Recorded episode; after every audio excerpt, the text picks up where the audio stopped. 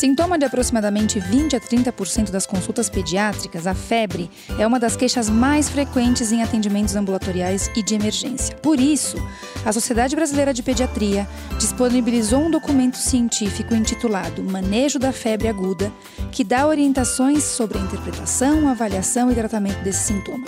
Nesse episódio do Pediatra Cast, nós vamos discutir os principais aspectos desse documento. Ouçam com atenção. Olá, papais e mamães! Estamos iniciando mais um episódio que vai ajudar vocês nas dúvidas com seus bebês, crianças e adolescentes. Eu sou Gustavo Pass. Eu sou Carolina Vince. Eu sou Ivani Mancini. E, e esse é o Pediatra Cast. Meu nome é Gustavo Passe, pai do João, apaixonado por podcast. E esse é aquele episódio que fala assim: é, amor, Dá uma escutada nesse episódio das doutoras. Exatamente. Eu sou Carolina Vince, pediatra, podcaster, mãe da marida Laura. Maria nu quase nunca teve febre. Laura me enlouqueceu com suas febres altas. Então eu acho que é um, um assunto que é sempre bom de da gente discutir para poder tá orientar tá e ajudar. Exatamente. Sempre em alta. Em, em pauta alta. e em alta. É. eu sou Ivani Mancini, eu sou pediatra, podcaster, mãe do Fernando. E febre é uma coisa que acontece, não? Como acontece. tem febre nesse mundo, não, gente? Uhum. Aff, Maria. Mas a gente tem que ver que febre é uma coisa boa, não é uma coisa ruim, não. É verdade. Vamos entender melhor aqui. É um é, alerta, né? né? Isso, Exatamente. olha é, só. Eu tô quase graduando, falta só dois bem. anos, né? Então, falta três não, anos, né? Não, é isso aí, é bom, isso aí. Bom, então o que, então, que já que entende? ele sabe, né, Já que Carolina, você é o sabichão. Já que ele é o bambambam, bam, bam, uhum. como, quando que você considera febre? 37,3. Uhum. Deu certo? É isso. No Brasil é isso. Temperatura mais, porém, porém, temperatura axilar. Axilar. Porque nós temos termômetros de boca, termômetros retais. É isso aí. Ouvidais. Falou retal, Não, o Luck deu. Falou retal, o Luck deu uma. Hoje tem termômetro de todo jeito. Termômetro de longe, termômetro. Ah, e hoje Nossa. tem também uma piada, né? Você entra no, no shopping, você já viu? Pelo vidro do carro, o cara te aponta uma pistola e vê se você tá com febre. Uma Nossa loucura. Senhora, Através do vidro? Através do vidro. Ah, não, no agora... shopping que eu vou, é, tudo bem, você abre a janela. Não, não, agora o negócio tá nesse estilo brasileiro ah, mesmo. O cara. Bum, não pode ir, senhor, pode ir. É igual o cara do CT lendo o celular, né? É Ou Esse é seja, é, é 37,3. Engraçado que eu uso 37,5. Eu também, mas eles falam 37,3 no Brasil com um quadro clínico sugestivo. Que seria hum. aquela coisa da mãozinha mais fria, é, sem suor, né? Porque normalmente a criança pode estar até com a temperatura mais alta, mas depois a gente vai falar porque o suor é importante.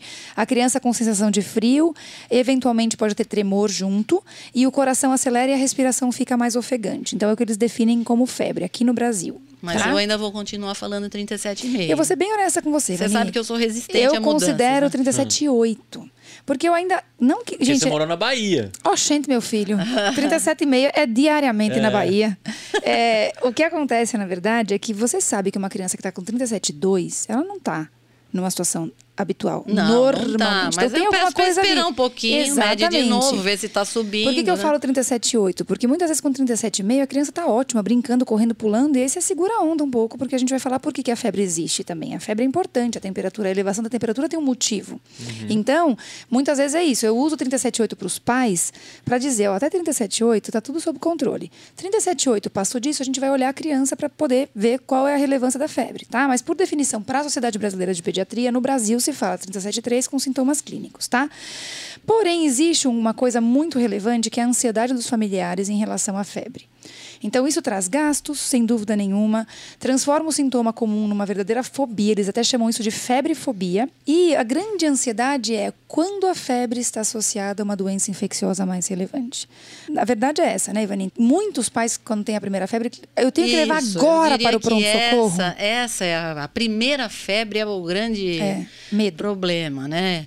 É claro que assim as pessoas têm que entender. E, por exemplo, uma coisa é você ter uma primeira febre quando a criança tem oito meses, nove meses, por exemplo. A uhum. outra é se a criança tem uma primeira febre com um mês de vida, 15 dias de vida. Não é para ter febre nenhuma, né? Tá certo? Então, tem uma diferença muito grande entre uma coisa e outra. Uhum. Né? Com certeza. Então, uma criança, por exemplo, de oito meses, ela já pode ir à escola, ter contato com outras crianças, então é mais chance dela ter pego alguma infecção viral. Agora, um bebezinho menor de um mês ou de um mês, menos de três meses quase, não sai de casa, vai ficar com febre como? E nascer com febre? Tem na literatura? Nasceu com febre ou não? Não. Nascer com febre não, Febre mas uma não. criança pode apresentar febre, por exemplo, Nas no primeiras horas de berçário. vida. Sim. Pode, e isso é uma coisa grave. Grave? Grave. Sim. Ou mesmo outros sinais de infecção sem febre. A gente vai falar um pouco à frente, É que às vezes porque, o bebezinho sabe, pequeno não faz febre, né? Exatamente, tem esse detalhe, né? Ah, mas, por exemplo, você pode ter bactérias, às vezes a bolsa rota, aquela bolsa miniótica, a criança fica dentro do útero, no- dentro de uma bolsa, né? Com um líquido. E se você tem, por exemplo, uma ruptura dessa bolsa, você pode ter penetração de bactérias ali e infectar a criança. A criança já nascer com uma infecção e pode depois apresentar sintomas disso. Então, isso é bem importante, tá? Ficar de olho. É, tá? agora uma coisa importante da gente pensar é que a febre, você sabia que a temperatura ela não é estável ao longo do dia? Que a gente tem variação da temperatura ao longo do dia baseada Somente morando hormônios. em São Paulo, né? Exato, é essa Exato. temperatura bipolar que a gente tem, né? A gente, lembra que a gente já falou várias vezes do ritmo circadiano, que existem Lembro. ritmos circadianos, que a gente tem a influência dos hormônios. Então, assim, a, fe- a temperatura corporal também sofre influência. Então, por exemplo, normalmente no final do dia a temperatura tende a ser mais alta. E é muito comum a gente ver as crianças abrindo um quadro de febre mais no fim do dia. Possivelmente as mães percebem a temperatura mais elevada nesse momento, né? É, então, é importante a gente levar isso em consideração, até para a gente poder definir a febre de fato. Quando você mede, peraí, é, qualquer variação é relevante, então tem que lembrar disso. Nos adultos, essa variação ela é de meio grau, mas nas, nas crianças ela pode chegar até um grau de variação, o que é bastante, né? Pensar de 36 para 37, de 37 para 38. Então, isso é bastante relevante, mas se é um quadro infeccioso, alguma hora a febre vai aparecer. É o que eu normalmente falo. Ai, doutor, eu medi, agora está com 37,2, o que eu faço? Nada, calma, espera. Às vezes é isso, é uma temperatura que subiu e vai cair. Agora, se for febre, vai subir, aí a gente caracteriza e, e resolve. Não, mas eu vou fazer uma pergunta para o Gustavo. Gustavo, por que, que a gente tem que ter uma temperatura constante? Porque assim, a gente tem geralmente 36, 37, né? A gente fica nesse, medir a temperatura da gente aqui, vai dar mais ou menos isso. Por que, que não pode ser muito menos ou muito mais? Porque eu imagino que os órgãos, tudo que tá dentro da gente, trabalha ali naquela temperatura, né? Isso, Se porque começar a esquentar demais o sangue, as paradas, deve dar uma... na verdade são as reações químicas, Ah. tá? São as reações químicas que a gente tem dentro do organismo. Então, Não fermenta o ser humano. Mas é quase isso, desnatura É, a proteína, por exemplo. A proteína exatamente. perde a função. Você Ah. tem enzimas que não funcionam numa temperatura alta, você entendeu? Então, Entendi. conforme passa muito daquele grau, daqueles graus que tem que ter, você começa a ter. morre mesmo. Assim Hipertermia como- mata. É isso, eu ia falar. Na Hipertermia hipertermia, você mata, começa a ficar exatamente. lelé porque algumas coisas do, do cérebro passam a não Não, você funcionar. começa a não funcionar as enzimas e morre, entendeu? Uhum. Ou seja, por conta disso, a gente tem ali um termostato, certo, Carol? Qual é onde Isso fica o mesmo. nosso termostato? O termostato ele fica no hipotálamo. Então, assim, é o lugar onde vai regular a temperatura. Você vai perder quando está muito alto e você vai ganhar, vai produzir calor quando a temperatura está muito baixa. Então, a gente sabe que no hipotálamo posterior a gente tem normalmente conservação de calor e no hipotálamo anterior você controla a perda de calor. Vocês não precisam decorar isso, mas só para vocês entenderem que existe ali uma função, é um termostato que vai trabalhar com essa manutenção, variação pelo ritmo circadiano, mas uma certa manutenção de uma temperatura segura para o funcionamento do corpo. E aí, o que a gente sabe, por exemplo, é que a gente consegue produzir continuamente calor. Lembra que a gente Então, falou? pra- quando a gente digere você- comida, né, Ivani? Quando a gente. A gente sempre falou isso. A gente tem mecanismos que vão produzir calor no nosso corpo, e aí a gente vai ao mesmo tempo achando mecanismos que vão diminuir o calor. Pelas mesmas reações químicas que a gente produz, elas liberam calor. É só lembrar da química, né? Tem algumas reações que soltavam calor. E isso acontece com o corpo. Então, quando você tem um metabolismo muito alto, você vai eliminando muito calor. Outra coisa, você pode estar morando num lugar com muito calor. No então, teu ambiente externo é quente. Ah, não, quente, tá. ou frio também, certo? Quer dizer, você tá o seu corpo ele tem que manter uma temperatura constante, independente de fora, está frio ou calor, você tem que estar com aquela temperatura. Então você tem que ter mecanismos para manter essa temperatura sempre constante, certo, Carolina? Isso, e assim, o metabolismo da gente, que é o funcionamento do nosso corpo, vai sempre gerar calor. Digestão, é, quebra de proteína. Não precisa saber disso, mas a gente vai sempre produzir calor. Então eu tenho me mecanismos para perder calor. O forninho Senão- sempre tá trabalhando Exato, lá dentro. senão eu subir, subir, subir. Então, assim, vocês não precisam decorar, mas só para vocês entenderem que a gente tem em ordem decrescente de importância. A gente perde calor por radiação, que é aquela emissão do calor por ondas infravermelhas. A gente perde por evaporação, que todo mundo sabe o que é evaporação, é você perder a água do corpo, certo? E aí junto rouba calor. Sudorese, né? Convecção, que é a transferência do calor ao meio ambiente depende de Então, uma os corrente ventos, de ar. Os ventos vão Exatamente. pegando seu calor. E por Certo. último, a condução, que é a troca de calor entre o corpo de contato, quando tem contato direto com alguma superfície. Deitar numa cama geladinha, assim. aí Quem você nunca fez isso, o né? No Nordeste, na Bahia, na- molhar a cama. gente deitava no chão, às vezes, igual o cachorro, sabe? Porque Isso, tão exatamente. quente que a gente- Cachorro faz isso. Deita, verdade. põe a barriga onde não tem muito pelo e deita ela no mármore, Joga por as exemplo. patinhas igual o Hans. Exatamente. Isso aí é perder calor por condução. Então, vejam, o que é importante, Vani, quando a gente pensa nos bebezinhos? Nos bebês é exatamente isso, porque o bebê ele perde muito por condução, porque ele está lá deitado num berço, fica Uhum. muito tempo deitado, ele não fica andando, ele não fica recebendo vento, por exemplo, não é verdade? Uhum. E uma ele outra não, coisa é a Ele não radiação. Uhum. sua, o bebê praticamente não sua, então Verdade. ele não perde muito por evaporação, certo? Uhum. E para piorar, a avó vai lá e enche o menino de roupa. É isso aí. Uhum. Ou seja, aquele, Vai que ele toma um aquele golpe de calor vento. que a, que, o- que a criança poderia eh, eh, liberar, que seriam as ondas in- infravermelhas, o que, que acontece? Também não perde. Uhum. Resultado, o que, que você acha que acontece com uma criança toda encapotadinha, num dia quente, deitada numa cama? Ela cozinha, cozinha. É basicamente, aí. certo? Carol? E aí Vira- a mãe vai lá vira- medir e vai falar, tá com febre. Não, ela um tá com charutinho hipertermia. de, de arroz. Pode acontecer, às vezes, de um bebê até aumentar a temperatura, chegar até em Uhum. 37,5. Às vezes pode acontecer. Porque justamente esse termostato que a gente falou, no bebê, ele ainda é imaturo. Então você pode ter uma hipertermia, claro, não vai chegar a 40 graus, mas pode chegar naqueles 37,5, por exemplo. Se a academia ali, a brasileira, diz que 37,3 seria considerado febre, tem alguns bebês que poderia até sugerir estar com uma febre. Não é febre, mas é simplesmente um abafamento enorme, porque a criança tem essa dificuldade de perder calor dessas formas que a gente disse, Isso. certo? Mas e quando é febre de verdade? Vamos pensar por que, que a febre acontece. Então, normalmente eu tenho alguma coisa externa que vem. Então, eu tenho, na verdade, o que eles chamam de pirógenos exógenos, que são itens que vão elevar a temperatura e que vêm de fora. Deixa então, eu fazer uma pergunta para o Gustavo. Vamos lá. Hum, Pirógenos. É. Piro. O que, que é piro? Fogo. fogo. Tá? Pirotecnia. Exatamente. Show de fogos. Exatamente. Tá? Muito bem.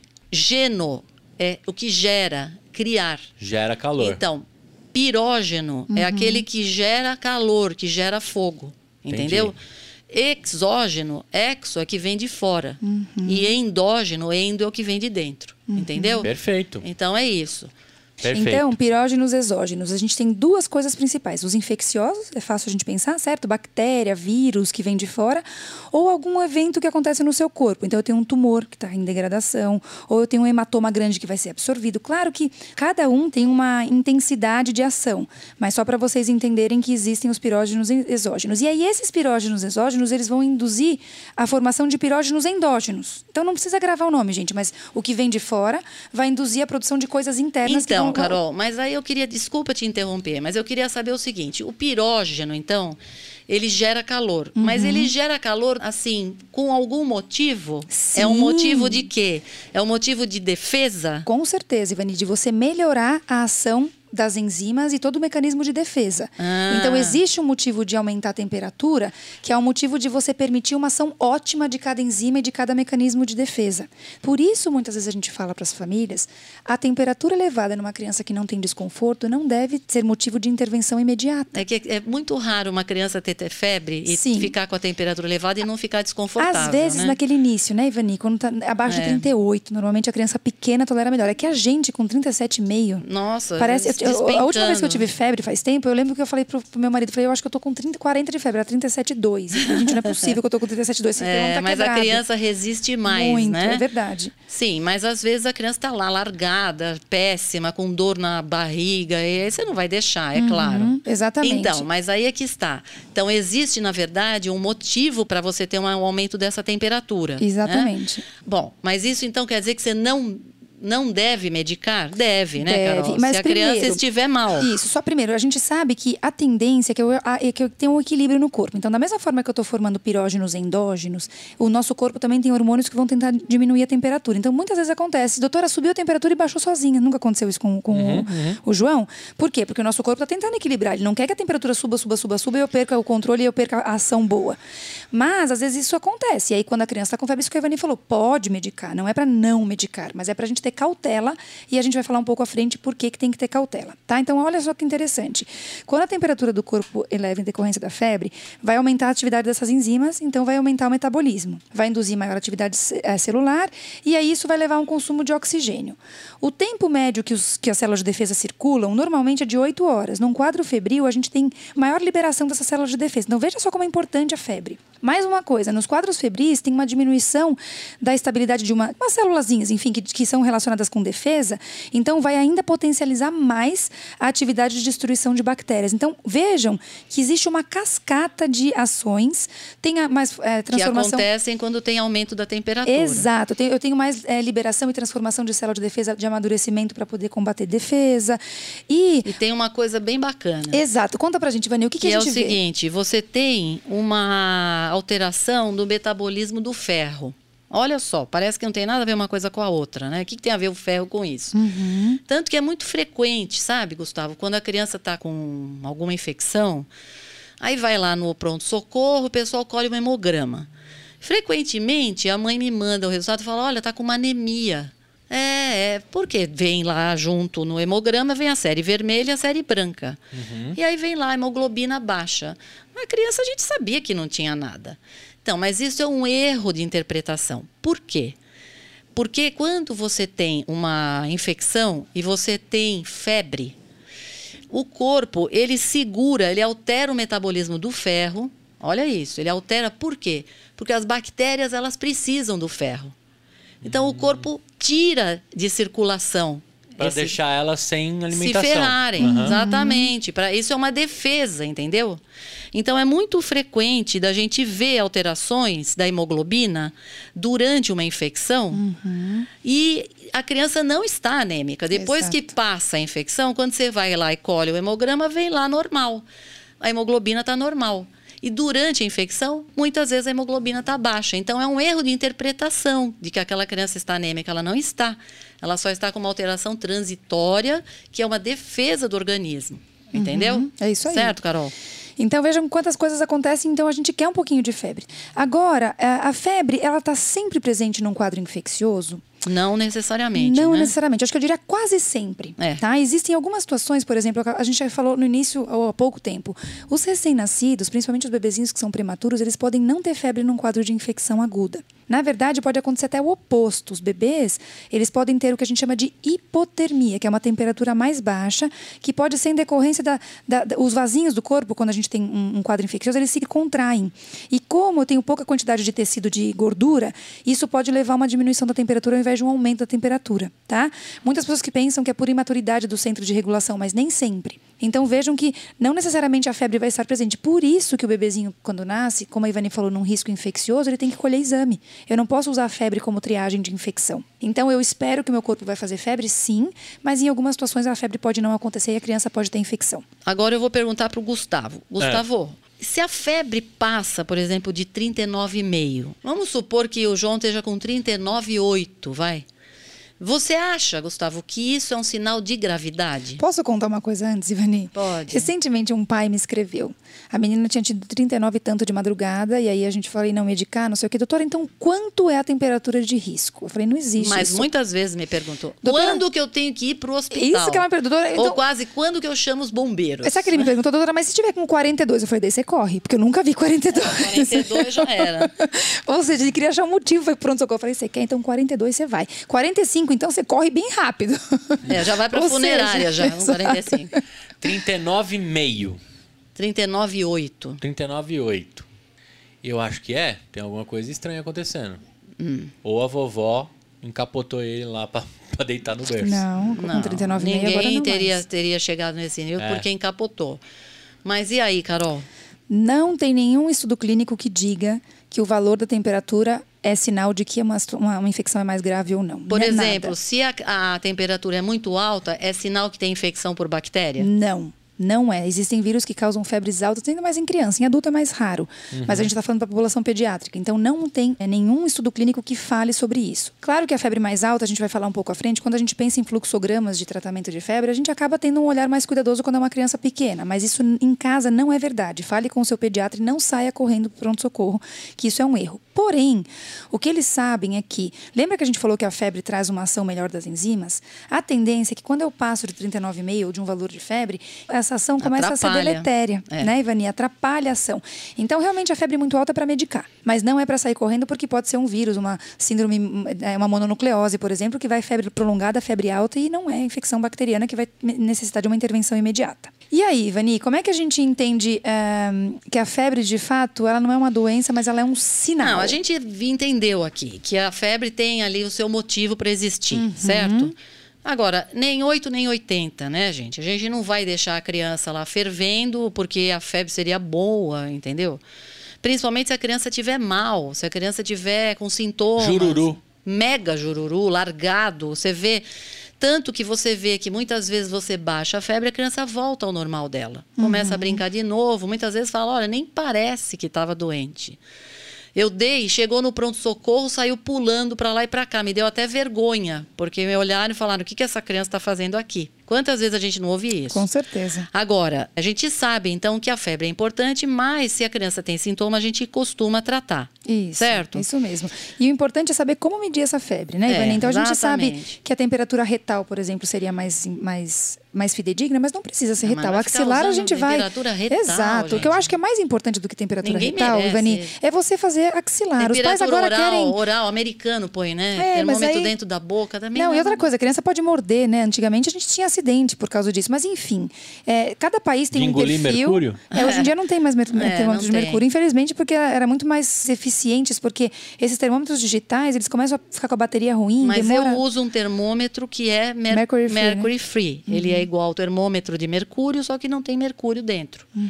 Tá? Eu gosto mais dele. É, eu acho que é muito entendeu? mais Me efetivo. sinto um dinossauro usando ele, mas pelo menos não tenho problema com bateria, porque o termômetro Uhum. digital, a bateria vai acabando e aí você não confia Quem mais. não faz a confirmação da confirmação da confirmação? né? Todo mundo tem Exatamente, três Gustavo. em casa e termina no do braço.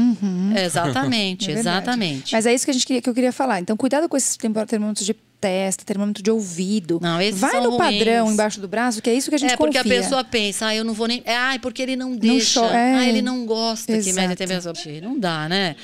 É, a gente bom, tem que medir, tem que medir. Não tem essa, certo? Então é importante lembrar que é importante como medir a temperatura. E na hora de baixar a temperatura, a gente pode usar métodos físicos? Até pode, mas eles têm uma ação muito rápida e você acaba tendo muito sintoma. Métodos físicos seria o quê? Botar ele no banho, gelado. Ninguém merece uma coisa Aí é- dessa na é- vida. é E com, arco, e com arco.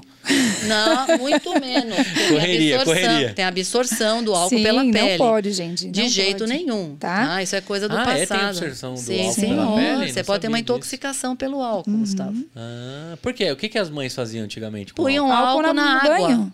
No banho, porque o álcool, Põe quando você põe na sua pele, não dá sensação de frio, porque ele evapora Aham. rápido, ele rouba calor. Gustavo, punha álcool e água juntos, que não se misturam, por sinal. Mas punha álcool na água e põe a criança lá na banheira de álcool com Eita. água. Aí o álcool absorve pela pele e você intoxica a criança. Entendi. E o banheiro fica aquela loucura, cheiro de, de, de- de banheiro Bem- público. bem limpinho. Bem limpinho, entendi. e mamães e papais. Outra coisa que eles falam muito nesse manejo de febre é que você pode sim usar o antitérmico, conforme a Ivani falou, principalmente quando a criança está sintomática. Tá? Antitérmico. É, é remédio para baixar a febre. Tá bom. Antifebre, antitérmico, né? Tá. É antitemperatura. No Brasil, a gente tem disponíveis paracetamol, que é o Tilenol, a dipirona, que é a Novalgina, e o ibuprofeno, que é o alívio, tá? São os clássicos que a gente Patrocina usa aqui. nós. É. e aí, outro ponto importante que eles colocam é que para crianças menores, a gente só tem liberação do paracetamol, né, Ivani? Normalmente a gente Isso, não usa. Menores de seis meses de idade não usam ibuprofeno. Só É usam isso. paracetamol e dipirona. Tá. Né? Só um, a, a título de curiosidade, uma coisa que se fala muito e que os pais têm muito medo da convulsão febril, eu acho que dá um outro episódio, mas só para dizer que eles viram no trabalho que o uso profilático, ou seja, usar o antitérmico para evitar a convulsão não foi efetivo. Então tem muitos pais que falam: "Ah, começou a subir a temperatura, você medica". A gente tende a fazer isso, isso é uma verdade, né, Ivani? Mas não evita a convulsão. E por que, que eu imagino que isso aconteça? Porque não tem relação com a temperatura. Os pais pensam muito isso. Doutora, mas está com 39 vai convulsionar. Isso. Não. A criança que tem crise convulsiva febril, eles convulsionam às vezes com 36, 37. Na verdade, a ascensão rápida da temperatura é que vai permitir a, o escape convulsivo, tá? Então, é claro que se a criança tem convulsão, quando você vê que está num quadro infeccioso, muitas vezes a gente até usa o remédio com, com maior é, frequência, mas os trabalhos científicos não mostraram diferença estatística. E aí, um ponto importante, Vani, eu vou deixar você falar do uso preventivo na aplicação de vacinas. Sim. É, isso é uma coisa do passado que se fazia, porque como há, muitas crianças acabam tendo sintoma quando toma vacina, né? Tem febre, às vezes tem dor. Então, antigamente se fazia o seguinte: então a gente já dá uma dose de analgésico uhum. antes da criança ir tomar a vacina, porque aí já diminui a reação. Só que tem um, um detalhe nessa história. O que se observou depois com alguns trabalhos é que a quantidade de anticorpos acaba sendo menor. A dose que você dá antes, ela atrapalha a produção de anticorpo que a vacina induz. Então, não se dá antitérmico antes da vacina. A única exceção uhum. é para a vacina meningite B, uhum. em que o fabricante permite que se dê uma dose de antitérmico antes da vacina. Uhum. É a única exceção. Todas as outras, mesmo que seja tríplice, pentavalente, que são chatas, não se faz antitérmico antes da vacina, para não atrapalhar a resposta imunológica, certo? certo? E isso não é, e vejam, isso foi um estudo grande que foi publicado em 2009 na Lancet, uma revista de impacto, né, é, Ivani? Então, assim, é, de fato, é, é, comprovação científica de que pode atrapalhar mesmo a, a, formação de anticorpos, tá? Perfeito. Só falar resumidamente. Então, assim, a gente sabe que para você avaliar uma criança com febre, isso é muito mais para o médico, né? Você tem que ter, avaliar sempre a frequência cardíaca, a frequência respiratória, o estado geral, e existem vários protocolos que vão avaliar a gravidade. Então, protocolos vigentes que mais uma vez, é muito mais para o médico saber quando colher exame, quando fazer o antibiótico profilático. Então, quando seu filho vai ser atendido pelo pediatra ou pelo médico do pronto-socorro, saibam que eles têm em mente uma triagem. Idade, primeira avaliação geral, depois idade, temperatura, como que a criança se comporta, os exames que vão saindo, se vem positivo ou não vem positivo. A gente não vai falar isso aqui hoje, né, Ivani? Para não, não ser muito... mas eu acho que a gente deveria falar para os leigos uma coisa, uhum. que eu acho que é uhum. muito importante, que é o seguinte: a criança está com febre. Você baixou a febre. Ela volta a pular para lá e para cá. Isso é um sinal de que provavelmente ela não tem nada grave. Mesmo que ela é, Isso. mas mesmo que ela tivesse com 39 de temperatura, quando baixa a temperatura, ela está bem, ela fica voltando muito próximo do normal dela, Gustavo. Provavelmente ela tem uma, uma infecção viral. Uhum. E é importante saber isso porque as infecções virais você não tem muito o que fazer. Você vai ficar esperando mesmo, entendeu? Então, assim, a gente sempre fala, não saia correndo, baixa a temperatura. A criança voltou ao normal, a gente aguarda e observa para ver o que vai aparecer. Às vezes a criança só tem a febre. A pessoa, às vezes, baixa num pronto-socorro, a criança teve um pico de febre. Como é que o médico vai saber o que ela tem, gente? Mas nem que seja o. Sim. Não tem bola de cristal, né? Sim. Você está entendendo? Então, baixa a febre e observa. Agora, se for uma situação em que você baixa a febre da criança e ela, mesmo sem febre, ela está largada, você vê jururu. que. Muito jururu. Quer dizer, a criança está lá, ela está muito desanimada, largada, mesmo com a febre mais baixa, mesmo que ela não tenha mais febre, isso é um mau sinal. Você vai conversar com o seu pediatra. Uhum. Por quê? Porque ela pode ter uma infecção que não seja viral, seja bacteriana.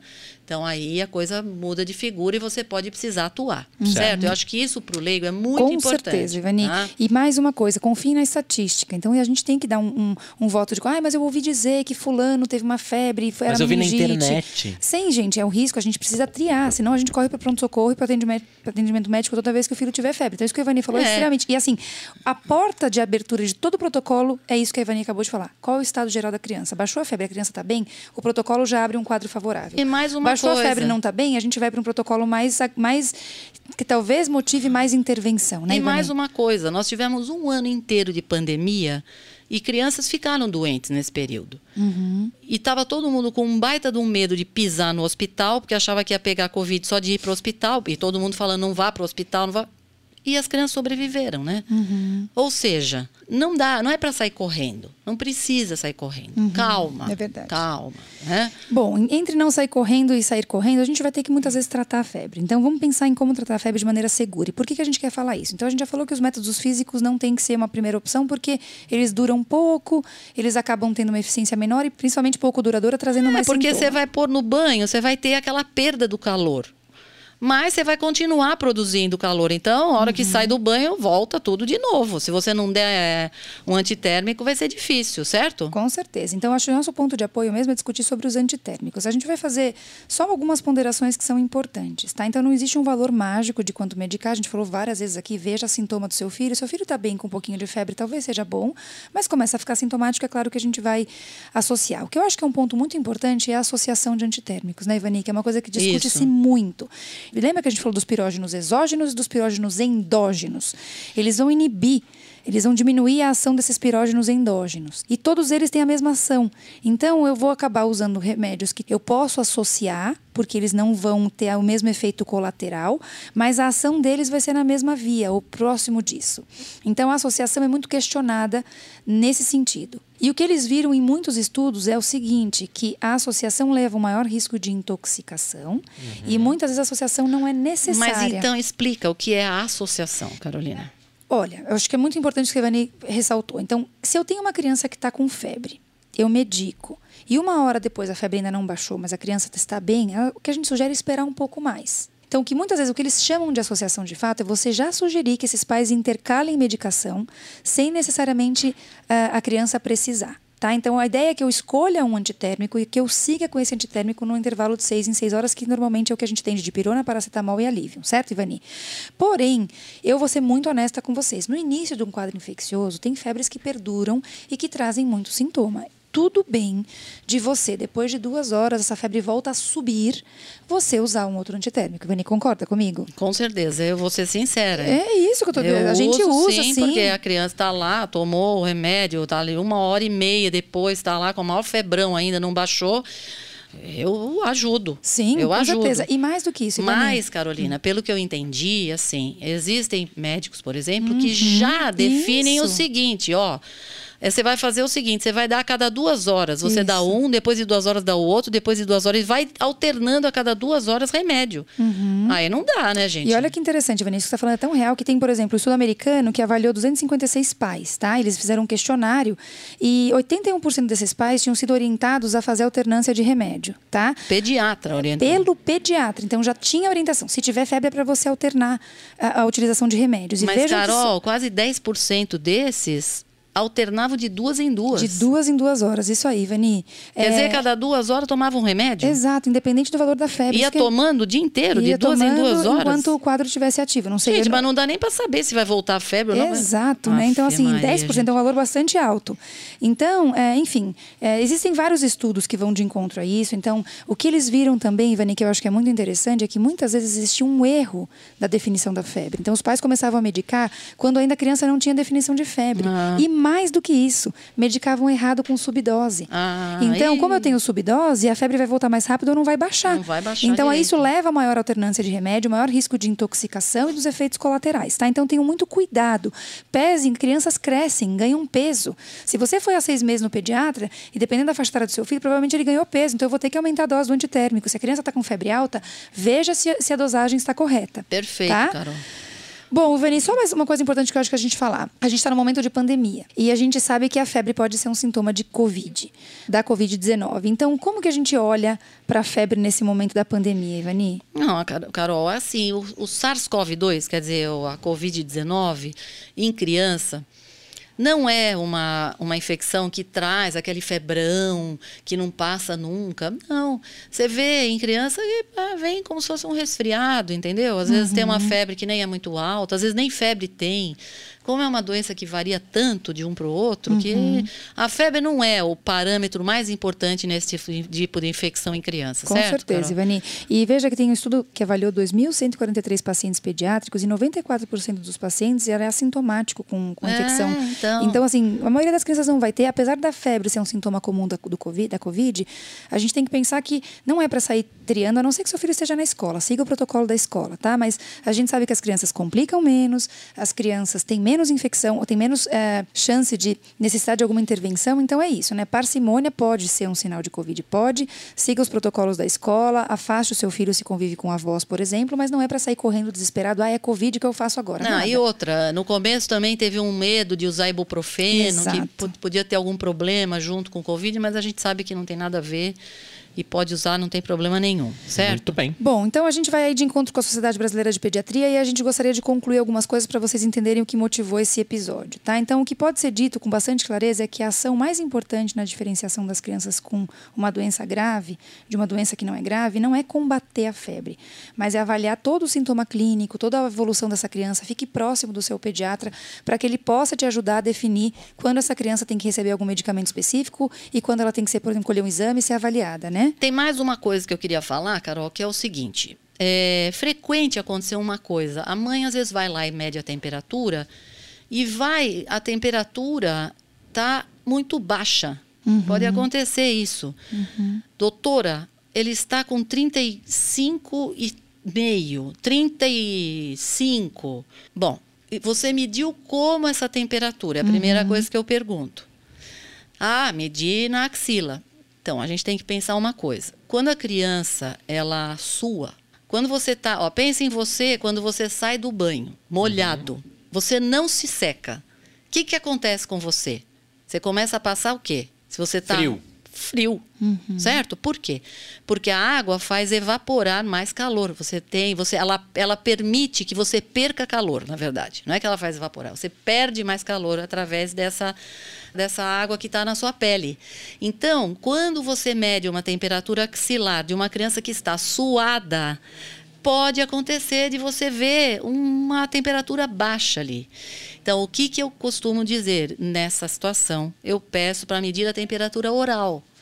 Meça dentro da boca uhum. e vê, vamos ver quanto dá. Geralmente vem uma temperatura normal, ou seja, era uma alteração apenas um, uma, uma, alteração ali por conta da sudorese, Local, né? tá? Outra coisa que pode acontecer são alguns antitérmicos também provocarem hipotermia. Uhum. Isso pode acontecer. Às vezes eles baixam muito a temperatura. Tem gente que é, às vezes, meio suscetível a baixar a temperatura demais com o antitérmico. Uhum. Por isso que isso que a Carol falou é importante em relação a você ficar alternando um com o outro, porque eles às vezes podem também atuar na mesma via e você ter uma baixa de temperatura. Então não dá nem para ser alta demais nem baixa demais. Tá certo? Perfeito. É então é isso, gente. É, é, combatam a febrefobia, procurem o pediatra, não corram para o pronto-socorro em qualquer febre.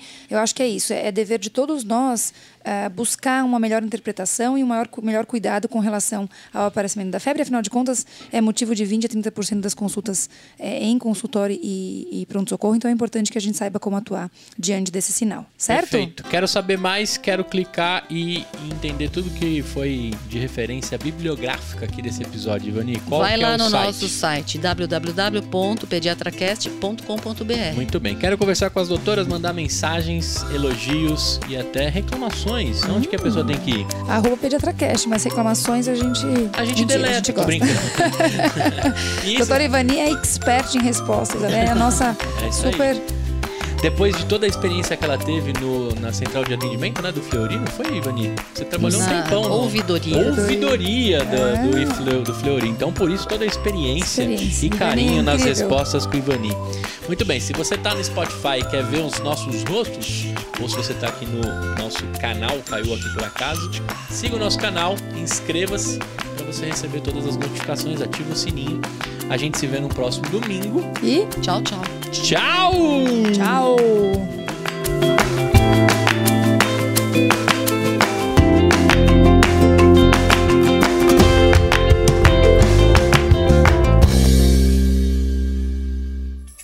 Uma produção, voz e conteúdo.